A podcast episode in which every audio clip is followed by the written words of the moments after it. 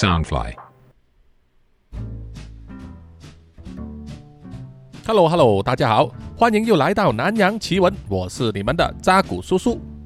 南洋奇闻是由 Soundfly 声音新翅膀监制，全球发行。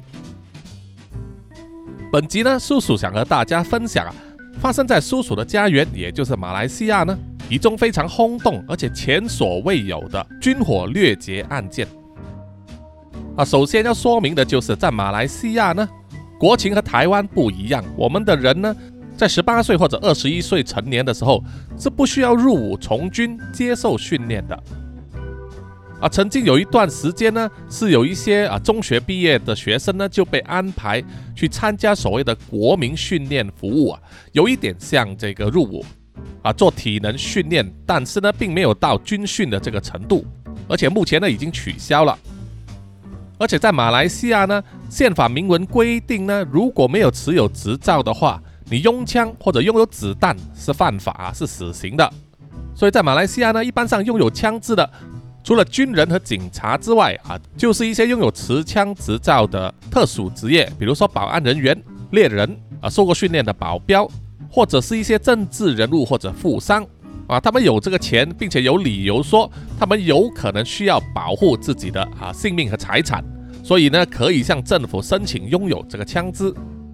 所以在马来西亚呢，拥枪可以说是一件相当大的事件哈、你拥有外形很像真枪的气枪，也是很容易触法的，更别说要把这个气枪呢改装来发射这个钢珠了。所以这种情况在马来西亚很少见哈、那么在马来西亚呢，因为国土啊相当的大，偏远城镇呢有一点分散，而且呢很靠近树林啊、山区这些地方。那么除了各城镇有维持治安的警察之外呢，有些地方也是有设立军营的，啊，一来要做训练，二来是储藏军火以及军用设备。那么在军营里面收藏这个军火，理论说应该是非常注重保安管理和监督，应该都非常严密，啊，不让人轻易接触到这些具有杀伤力的武器，啊，这是一种尝试吧。不过呢，在二零零零年七月二日星期日，在马来西亚呢就传出了第一宗军火掠劫案。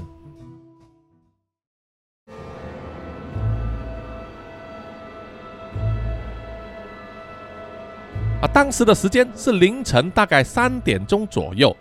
在马来西亚西部半岛霹雳州一个小地方叫做格雷啊，中文名字叫做宜利啊，便宜的宜，力量的力。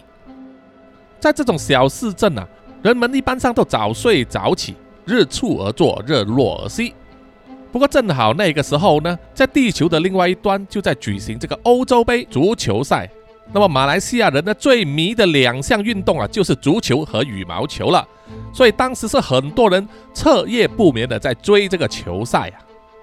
所以根本没有人会留意到，在三更半夜呢，会有三辆这个四轮驱动车。在他们这个小镇的路上啊，快速的飞驰。啊，这三辆四轮驱动车呢是深蓝色的三菱 Pajero 啊，这款车型呢非常的热卖啊，不管是在马来西亚或者是国外啊，即使是台湾，当年也是很常见的。那么在马来西亚，除了民用之外，警方和军方也选用这一款 Mitsubishi Pajero 呢作为专用的啊越野车之一。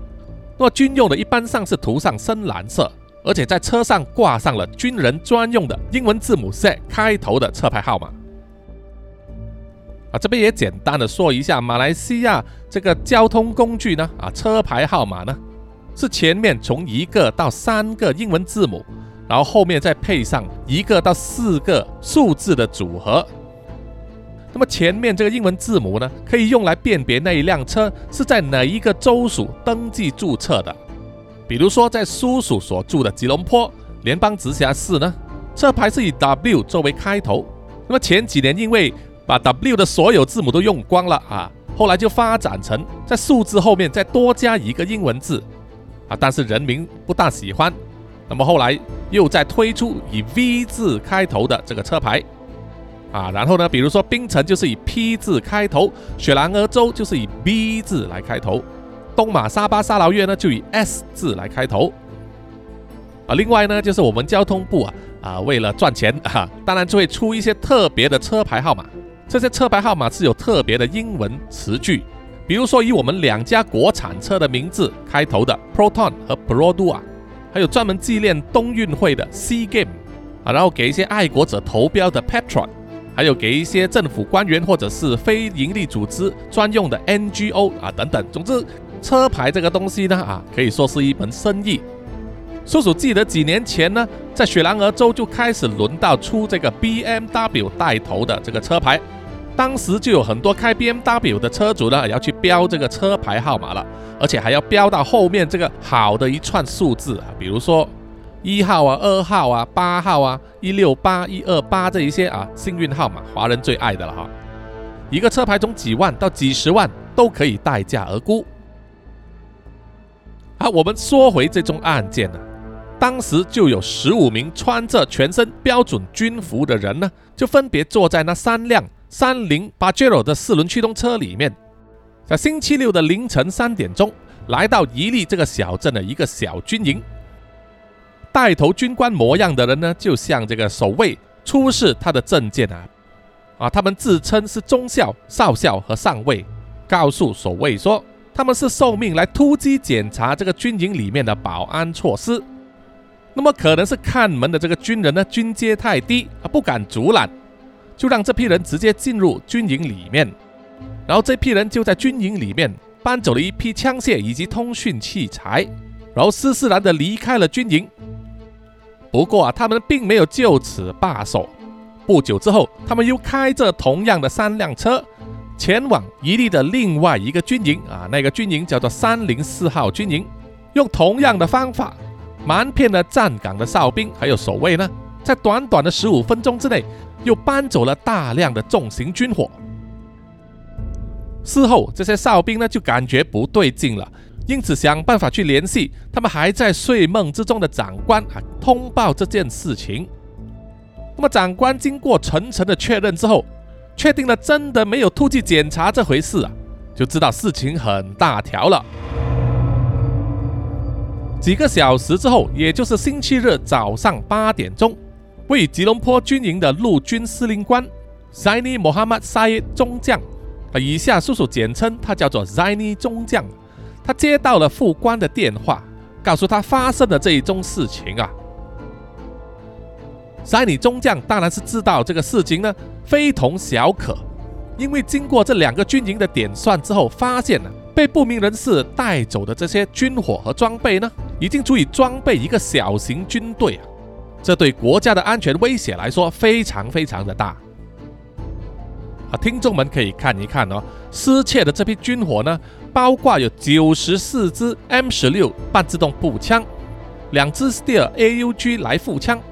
五支榴弹发射器，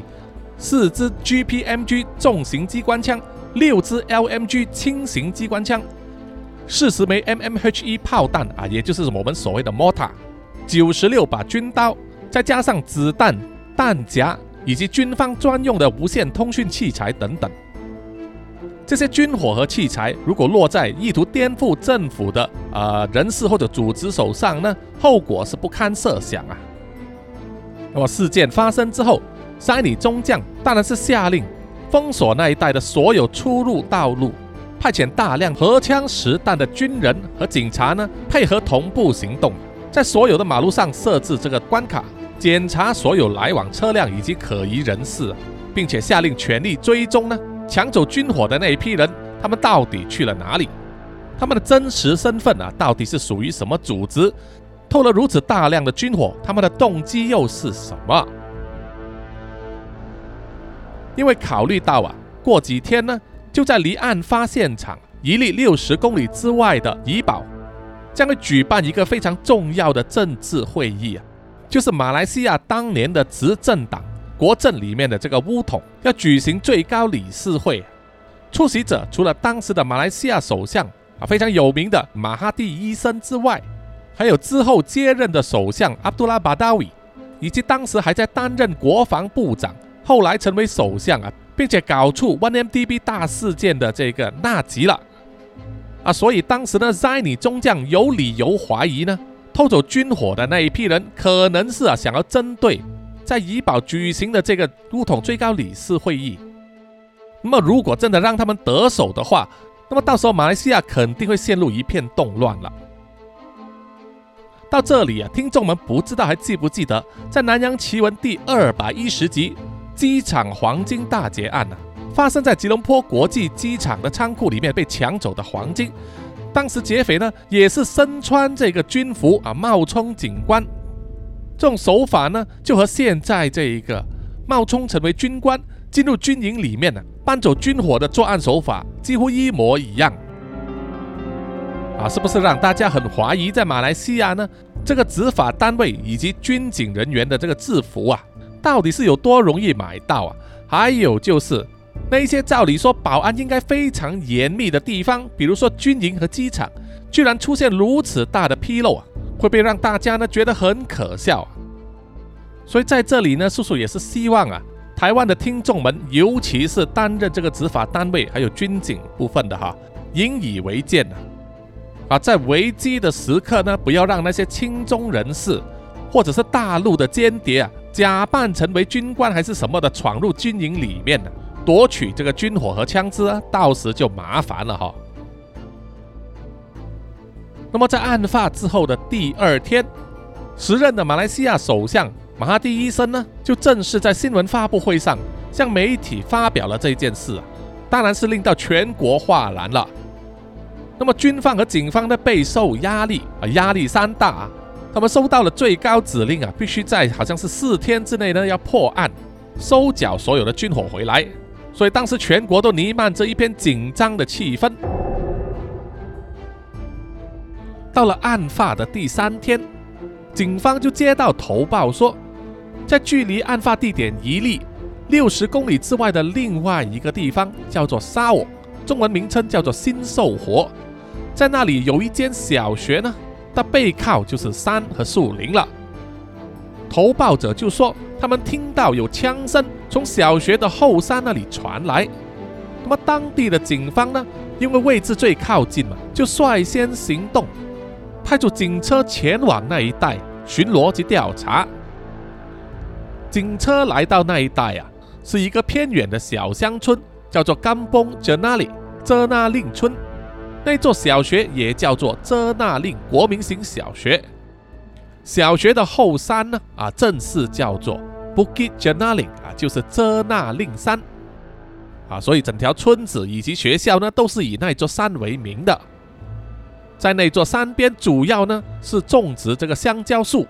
平时人烟稀少，登山不容易。那么当地的有一位马来裔的警察，叫做 Mohammad Shah。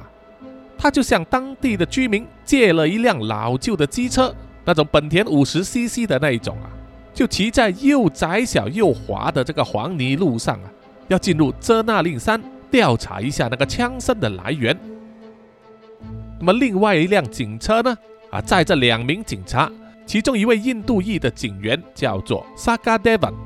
他也是来到山下的时候发现。车辆没有办法进入，于是也是向村民呢借来另外一辆机车，循着山路啊骑了上去。那么在半山腰的时候，就遇到了之前的那位警员穆罕默沙。不过没有想到的是，当他们还在这那令山满是泥泞的小路上商量着该如何进行下一步的时候，就听到一声枪响。然后就走出了几名的身穿军服的人，手持 M 十六来复枪，把枪口对准了他们。那些人问穆罕默沙以及萨嘎德文呢：“你们来这座山做什么？你们不知道这里是机密的军事训练基地吗？”那么两名警员当然摇摇头了啊，他们在这里执勤那么久，从来没有听说过在这里有一个秘密的军事训练基地。而且他们发现啊，这一批人虽然身穿军服啊，有着绿色的这个迷彩装扮啊，可是他们头上却戴着白底红色花纹的头巾啊，就是伊斯兰教徒呢独有的那一种头巾。这样子的打扮呢，一般军人是不会这样子穿的哈，所以令他们心中产生怀疑。不过也没差啊，他们两个人呢，就在枪口的指喝之下，被这一批人带走，进入了。在那令山的深处去见他们的首领，在押送途中呢，穆罕默夏和萨嘎德本心中暗自算数，看到身穿这样子打扮的人呢，至少有二三十人。而见到了他们的首领之后啊，那人自称 Muhammad Amin Muhammad Razali，啊，以下叔叔就简称这个首领呢叫做 Muhammad Amin，啊，他自称他们这个组织呢叫做 Al Mauna，是由他所发起的伊斯兰狂热宗教组织。并且说他的手下呢，遍布整个马来西亚，至少有一千人以上。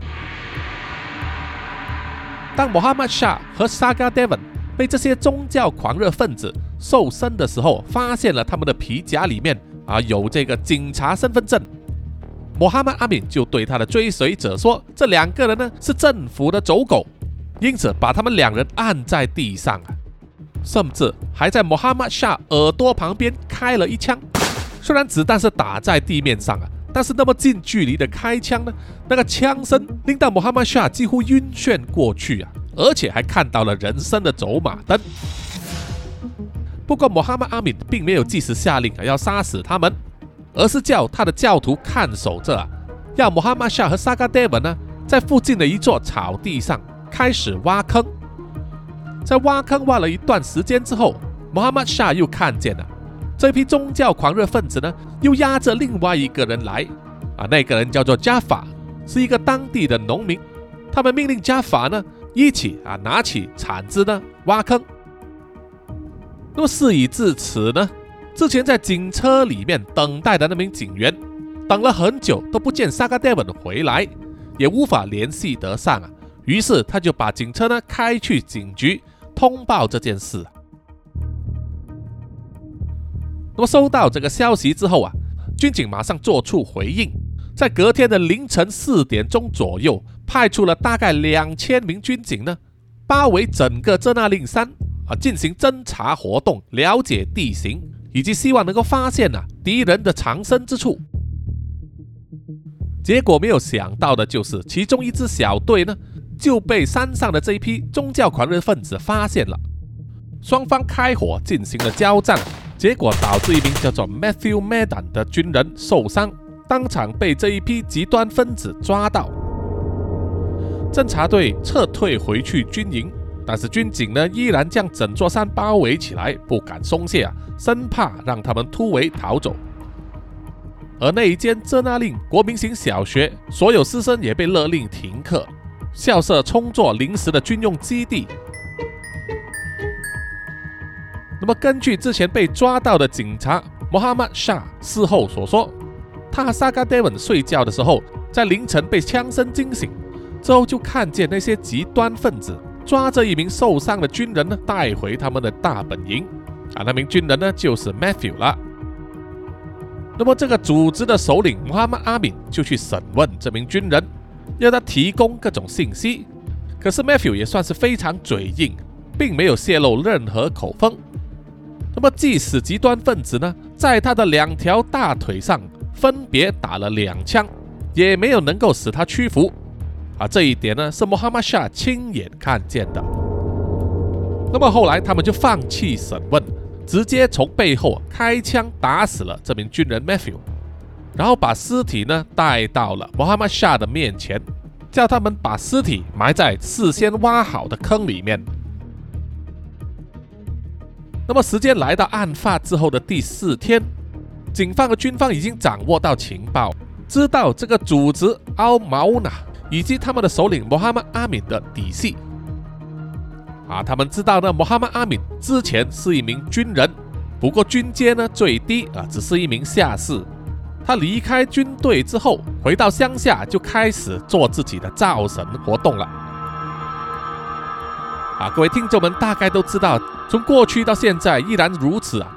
那些政治人物、首领、领导或者独裁者呢，他们想要获取大量人民的信任，就一定会对自己呢进行大量的宣传，啊，把自己做得好像非常有能力啊，天选之人，好像是神一样，啊，通常都会宣称自己有无上的智慧，可以看穿过去、现在、未来。然后又有超凡出众的能力啊，比如说能够担着两百斤的麦子呢，走十里路不换肩啊哈哈。那么这个穆罕默阿敏呢，就自称自己啊掌握了秘传的马来武术，武功高强，而且啊，他还获得真主阿拉的保佑，可以用手泡在油锅里面，却不怕烫伤；可以用巨大的树桶压在身体上啊，就像华人传统的胸口碎大石头一样啊，也不会受伤啊，借此来吹嘘自己的这种盖世神功。他甚至还被马来西亚一本专门报道传统武术的杂志呢报道过，还做了封面人物。那么老实说呢，这种老掉牙的伎俩啊，对稍微有一点常识的人来说呢，很容易就识破了。不过啊，在乡村地区，而且当时还是九十年代啊，还没有手机啊，没有所谓的网络，资讯的流通并不是很顺畅啊，通讯也不是很发达。再加上穆罕默阿米呢，他是一个狂热的这个伊斯兰教教徒啊，借助信仰来推广他的个人领导能力。因此，在一些小地方呢，就很容易吸引到人啊来跟随他。所以说啊，不管剧情多么老套啊，总是有人会上钩。那么，穆罕默阿米呢，就在一九九八年创立了他的这个极端组织奥马乌纳。最初的始终追随者呢，只有五十四人，可是两年后呢，啊，据说飙升到超过一千人，而且遍布全马来西亚。那么，穆罕默阿米呢，一直向他的追随者宣扬说，他认为马来西亚的政府呢，在治国方面呢，不够伊斯兰化，并没有完全遵从伊斯兰教义，也没有完全执行伊斯兰法律，所以啊，他立志呢，要推翻现任政府。那么在这里呢，叔叔大概要给听众们啊科普一下，就是。那么伊斯兰教呢，和其他宗教一样，也是有分成很多派系，对那个可兰经的权益也有所不同。那么大概可以分成比较通俗的一派，以及比较守旧的那一派。那么马来西亚在当初独立建国的时候呢，在宪法上就写明啊，虽然国家的宗教是伊斯兰教，但是国家赋予人民宗教自由的权利。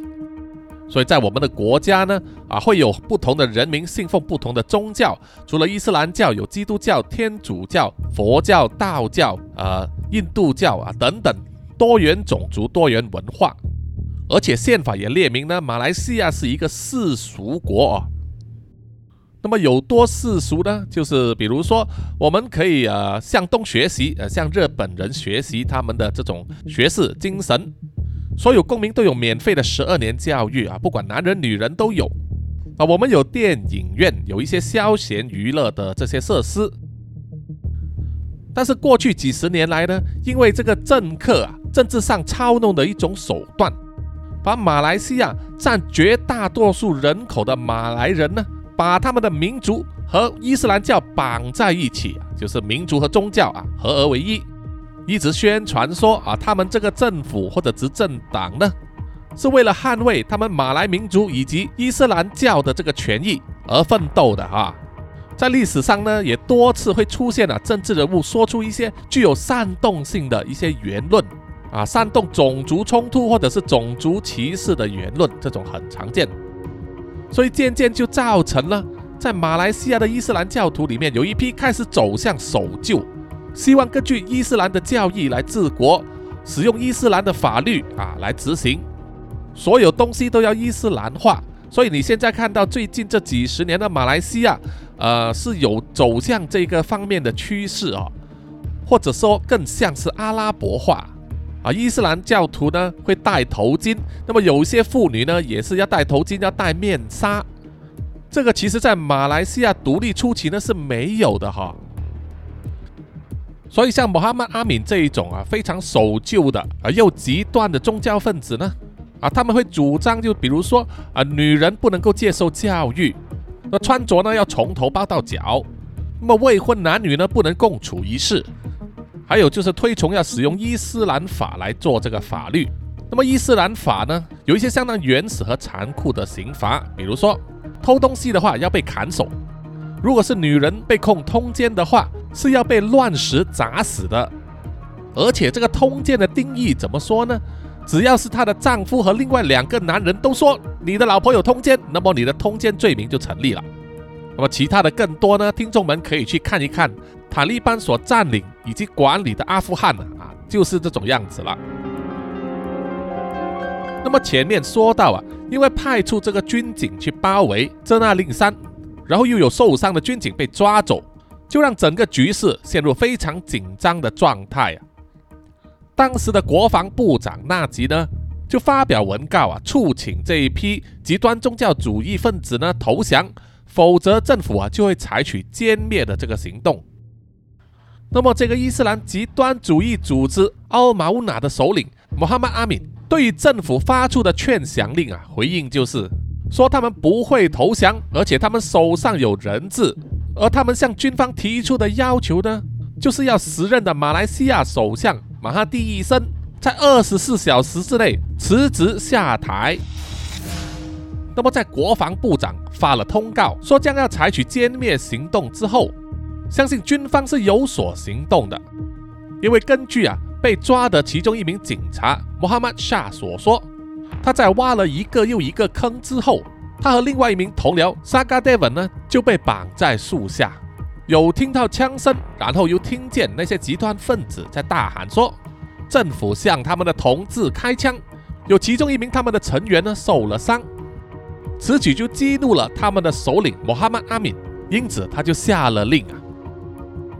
穆罕默沙当时回忆说。他和萨嘎德文是背对背的绑在树丛上啊，然后他就听见其中一名极端分子呢走到了萨嘎德文的面前，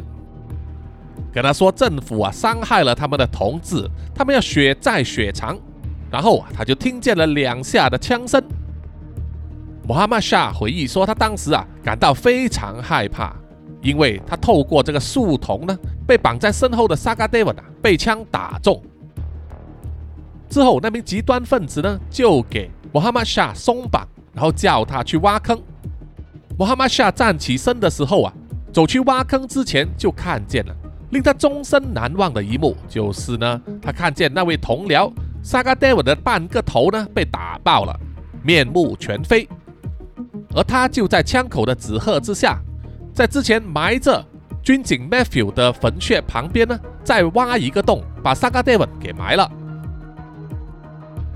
那么同一时间呢，塞尼中将对于政府将要采取的歼灭行动存有疑虑啊，并且双方都有枪，而且火力也不小。一旦爆发冲突的话，就是小型战争了，伤亡在所难免。这个是他作为军人呢不想见到的哈，没有人想要看到自己的下属以及军人呢啊为国捐躯，非到必要时他都不想这样做。他希望能够找到一个不流血的解决方法。啊，虽然当时塞尼中将并不知道啊，被极端分子抓住的四名俘虏呢，有两名已经被杀了哈。因此，当军方把这那令国民小学改作为临时的军方基地之后，塞尼中将就命令他的士兵在学校的周围呢装上了这个大喇叭扬声器啊，对着山头呢播放音乐和歌曲。啊，播什么歌呢？主要都是有关于家庭、亲情和爱情的歌曲。塞尼中将这样子做，是希望呢能够唤醒那些参与了极端宗教组织的士兵的这个归属感啊，对家人的思念，借此打击他们的信心和降低他们作战的欲望啊，然后诱使他们投降，这样子就能够兵不血刃啊，解决这件事了。那么那些歌曲播了一段时间之后啊，他们就听见从山上传来几声枪响啊，很零星的。不过塞尼中将啊，并没有叫他的下属呢停止播歌曲，因为他知道啊，这个做法是有效的哈。他相信是有一些极端分子呢，他们的内心动摇了，所以就会被他们的领袖啊，或者是长官呢啊开枪警告。于是，接着塞尼中将就向警方和军方表示呢，叫他们找来那些极端分子的家属成员，把他们带来那所小学，然后使用这个麦克风和广播机呢，向他们进行游说。而因为已经大概掌握了那些人的身份了，所以找来的家属成员有十几个人，有老人、妇女，还有小孩。因此啊，就叫他们透过广播机呢。动之以情的叫他们帮忙劝降。塞里中将啊，知道这一招非常有效，因为呢，他自己就亲自目睹啊，有一名小女儿，可能只有五六岁啊，在母亲的陪伴之下，坐在麦克风面前，不断的喊说：“爸爸你在哪里？爸爸你回家吧！”他们说：“如果你不回家，他们就要冲上来了。万一你有什么事，我们该怎么办？妈妈没有工作，我以后可以依靠谁？以后我怎么样去上学呢？”这一番动之以情的话。任何一个有家庭有小孩的人听了之后，都很难不会动容的哈。连被绑在山上的穆罕默沙也听到啊那些广播，然后他也亲眼看见了有一些极端分子呢偷偷的在哭，小声的说他们很想家，很想念自己的家人。可是事情呢到了案发之后的第五天，也就是二零零零年的七月六日。使用了大量的家属成员进行劝降之后，等了好几个小时，依然没有人放下武器出来投降。有人担心劝降没有成果，而且呢，他们有这个国防部的命令，要他们在五天之内，也就是当天晚上七点之前呢，要了结这件事啊。所以军方和警方呢都有非常大的压力。因此，他们不得不采取行动啊，就是派出 BAT 六十九，也就是马来西亚的野战部队啊，由他们的队长 Abdul Razak bin Muhammad Yusof 的领导之下，潜入山里面。那么，这位野战队的队长啊，叔叔就简称他叫做 Abdul Razak。潜入山里面之后啊，Abdul Razak 首先就是要考虑啊，是不是能够在攻坚行动之中使用这个催泪弹。他带着他的野战部队成员呢，分别从不同的方向啊，慢慢的靠近，希望能够在最靠近的距离呢，视察敌方的这个大本营的阵型还有地势。经过一段时间的视察之后，阿杜拉萨就觉得说，在敌方的大本营那一带啊，因为有很多空地，而且也有一定的风势，使用催泪弹的未必有效啊，很容易就被吹散了，所以他们必须要有另外一个对策。但是什么对策才有效呢？阿卜杜拉萨一时三刻也想不出来。就在这个时候啊，转机出现了，就是阿卜杜拉萨当时呢，他在视察敌方大本营的时候啊，附近就有一条河流，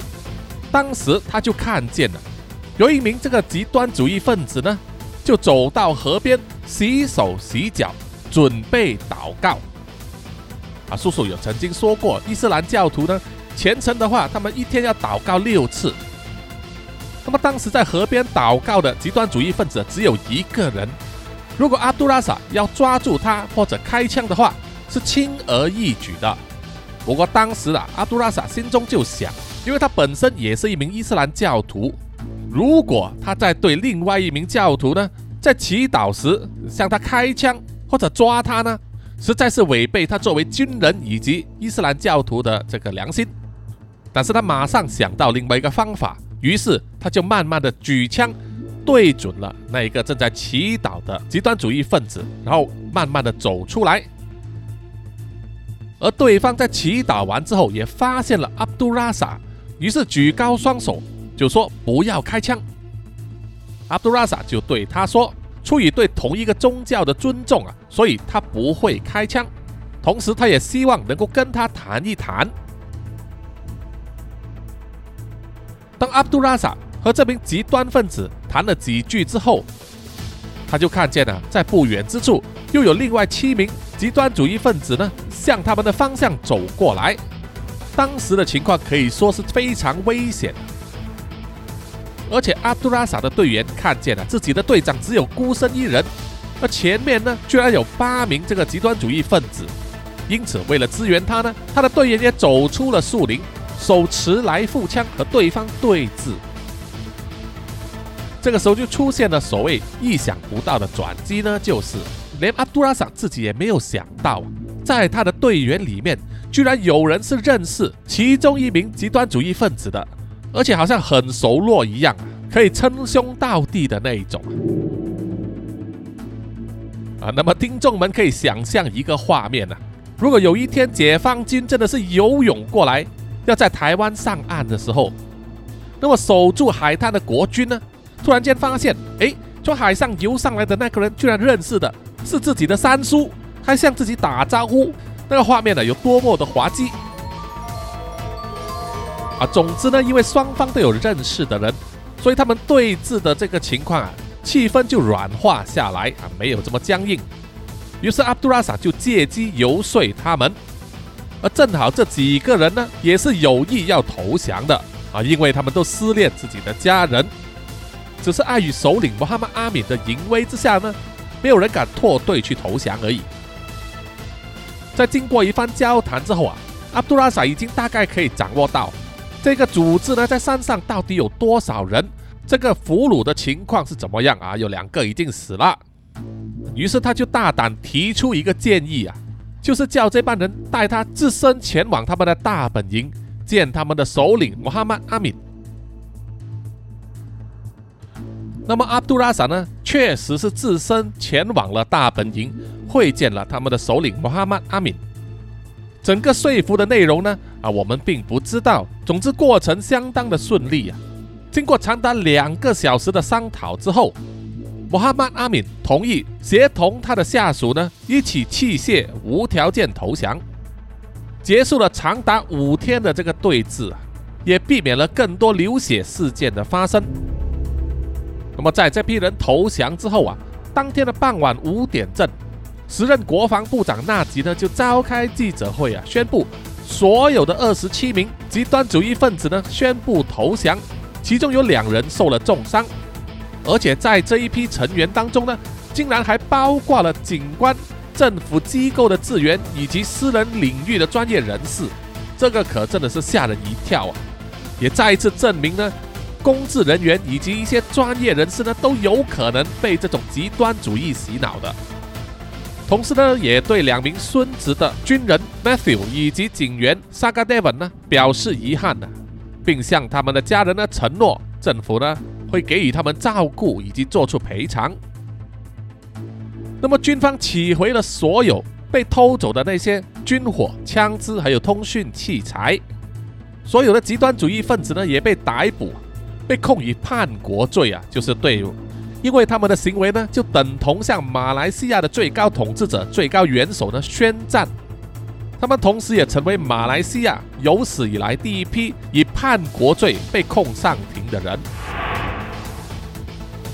那么最后怎么样呢？最后就是啊，作为首领的穆罕默阿敏以及其他呢直接参与这个军火掠劫案的人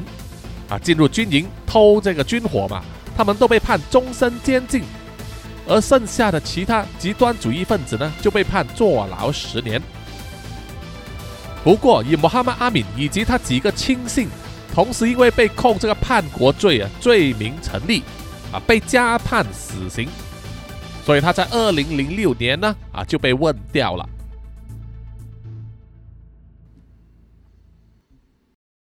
好的，那么本集的南洋奇闻真实犯罪案件啊就到此结束啊！谢谢各位听众的收听，请大家点赞、追踪和关注南洋奇闻的所有社交媒体账号啊，包括 IG、YouTube、Apple Podcast、Mixer Box 还有 Pogo FM。每一集上线的时候，你们点赞以及分享呢？都能够啊帮助到叔叔的 Podcast 能够被这个演算法呢推广给更多的人听，这个对南洋奇闻来说啊也是非常重要的，有很大的帮助啊。当然有多余的零用钱的话，也欢迎你们呢买咖啡赞助或者是定额每月资助啊南洋奇闻，让叔叔把这个节目做得更好啊！谢谢大家。好，接下来呢就读出一些听众的留言。呃，首先是在 IG 上啊，啊，这位留言的是林以乔，他说呢，叔叔加油，很喜欢听你说故事啊，我从第一集听到二百一十七集了，等我听到最后一个再请你喝咖啡，哈哈哈，啊，非常感谢他，同时呢，他也真的说到做到了哈，请叔叔喝了咖啡，还赞助解锁成为主角，那么我们就期待啊，这位林以乔的角色啊，以后再出现。接下来下一位留言的也姓林啊，叫林小润。他说：“扎古叔叔午安，我是台湾的粉丝，谢谢你创立了南洋奇闻这个频道，陪伴我上班。叔叔的腔调非常亲切，故事听起来特别有感，所有细节都不想放过，常倒转回去重听。目前听到一百一十二集玄关考试，喜欢龙三角的结局，还偷偷掉眼泪。也喜欢苏拉雅这个又坏又美丽的角色。想起电影里无忌的凉凉说啊，无忌你要记住啊，越是漂亮的女人越会骗人。没有错，这是经典啊哈。啊，非常感谢你的支持啊！虽然南洋奇闻已经出了两百多集，而你只听到一半，不过不要紧哦，因为你总能够追上的。那么，如果加入我们的 Discord 的话，也可以很多渣粉一起啊聊聊天，聊聊这些各集的一些情节，还有啊吧，好。啊接下来是在 Facebook 上的留言啊，之前叔叔曾经说过啊，会停止在 Facebook 抛东西了啊，因为呢，叔叔用电脑来贴文呢，那个 Facebook 的页面整天都读不出来，一直卡着，要贴文也要等很久啊，但是就是图片呢也上载不了。手机 app 呢也是常常有这些问题，所以现在放弃了哈。那么最近打开呢，依然也是有看到听众的留言，比如说这位呃王手他就说酷啊，都是主客博在搞。对呀对呀。然后另外一位就是 Rough Designer Wu 啊，应该是 Rough Wu 吧哈。他说 FB 真的有够烂，我老婆还无故被关，去官方询问说是要确认是否为本人使用，一直要求要上载这个相关证件啊。同样的步骤搞了几十次，也是没回个屁毛。到现在一个月了，也没消没息。呃，对呀，而且很可能哦，他要求你老婆上载证件啊，会不会是要收集你们的个人资料？这个有点危险了，最好不要再继续了哈。搞不好是对岸在搞的，所以请只追踪 FB 的朋友呢啊，转来追踪叔叔的这个 IG 啊，IG 目前还没有烂啊，希望他能够保持这样子哈。而另外呢，就是 Mixerbox 最近也是有一点问题，因为呢，之前叔叔都是一直用 FB 账号来登录 Mixerbox，那么因为 FB 烂的关系啊，无法登录，所以也影响到我们呢，无法登录 Mixerbox 了啊。虽然这个 Mixerbox 方面有提出这个解决方法啊，把我们呢转为用邮箱来登录，但是叔叔还是一直会遇到一些问题啊，因为毕竟呢，叔叔是呃不是台湾人，所以呢，我只能用手机来登录。那么电脑版本啊无法进入啊，那么手机呢常常无法看见这个最新的留言，导致啊有些时候无法回复听众们呐，希望大家能够见谅。然后再来就是啊最近从新年之后呢，叔叔呢就比较少开直播了，这是因为啊叔叔在忙着啊另外一个项目，就是和台湾的一家厂商呢啊电竞品牌做他们品牌漫画的一个啊故事改编。那么等日后他们正式发表的时候啊，叔叔才告诉大家哈是哪一个品牌，希望大家呢也去支持一下哈。所以这阵子呢在那一边比较忙啊，叔叔也是尽量在努力啊，不会影响到南洋奇闻每周二更，希望大家呢谅解一下叔叔。估计呢大概三四个月之后啊就会很顺的了，因为差不多做完了。好好，干下干下。好，最后呢就是啊要念出所有赞助南洋奇闻的听众们的名单。首先就是南洋探险家 Jimmy Chin，还有陈忠杰，接着是南洋侦查员二四公园。图子 Ralph 一直该。真爱笑三十三。Sandy Lee Kinas 洪志伟蔡小桦朱小妮李承德。苏国豪洪新志。杨杰宇以及林家达，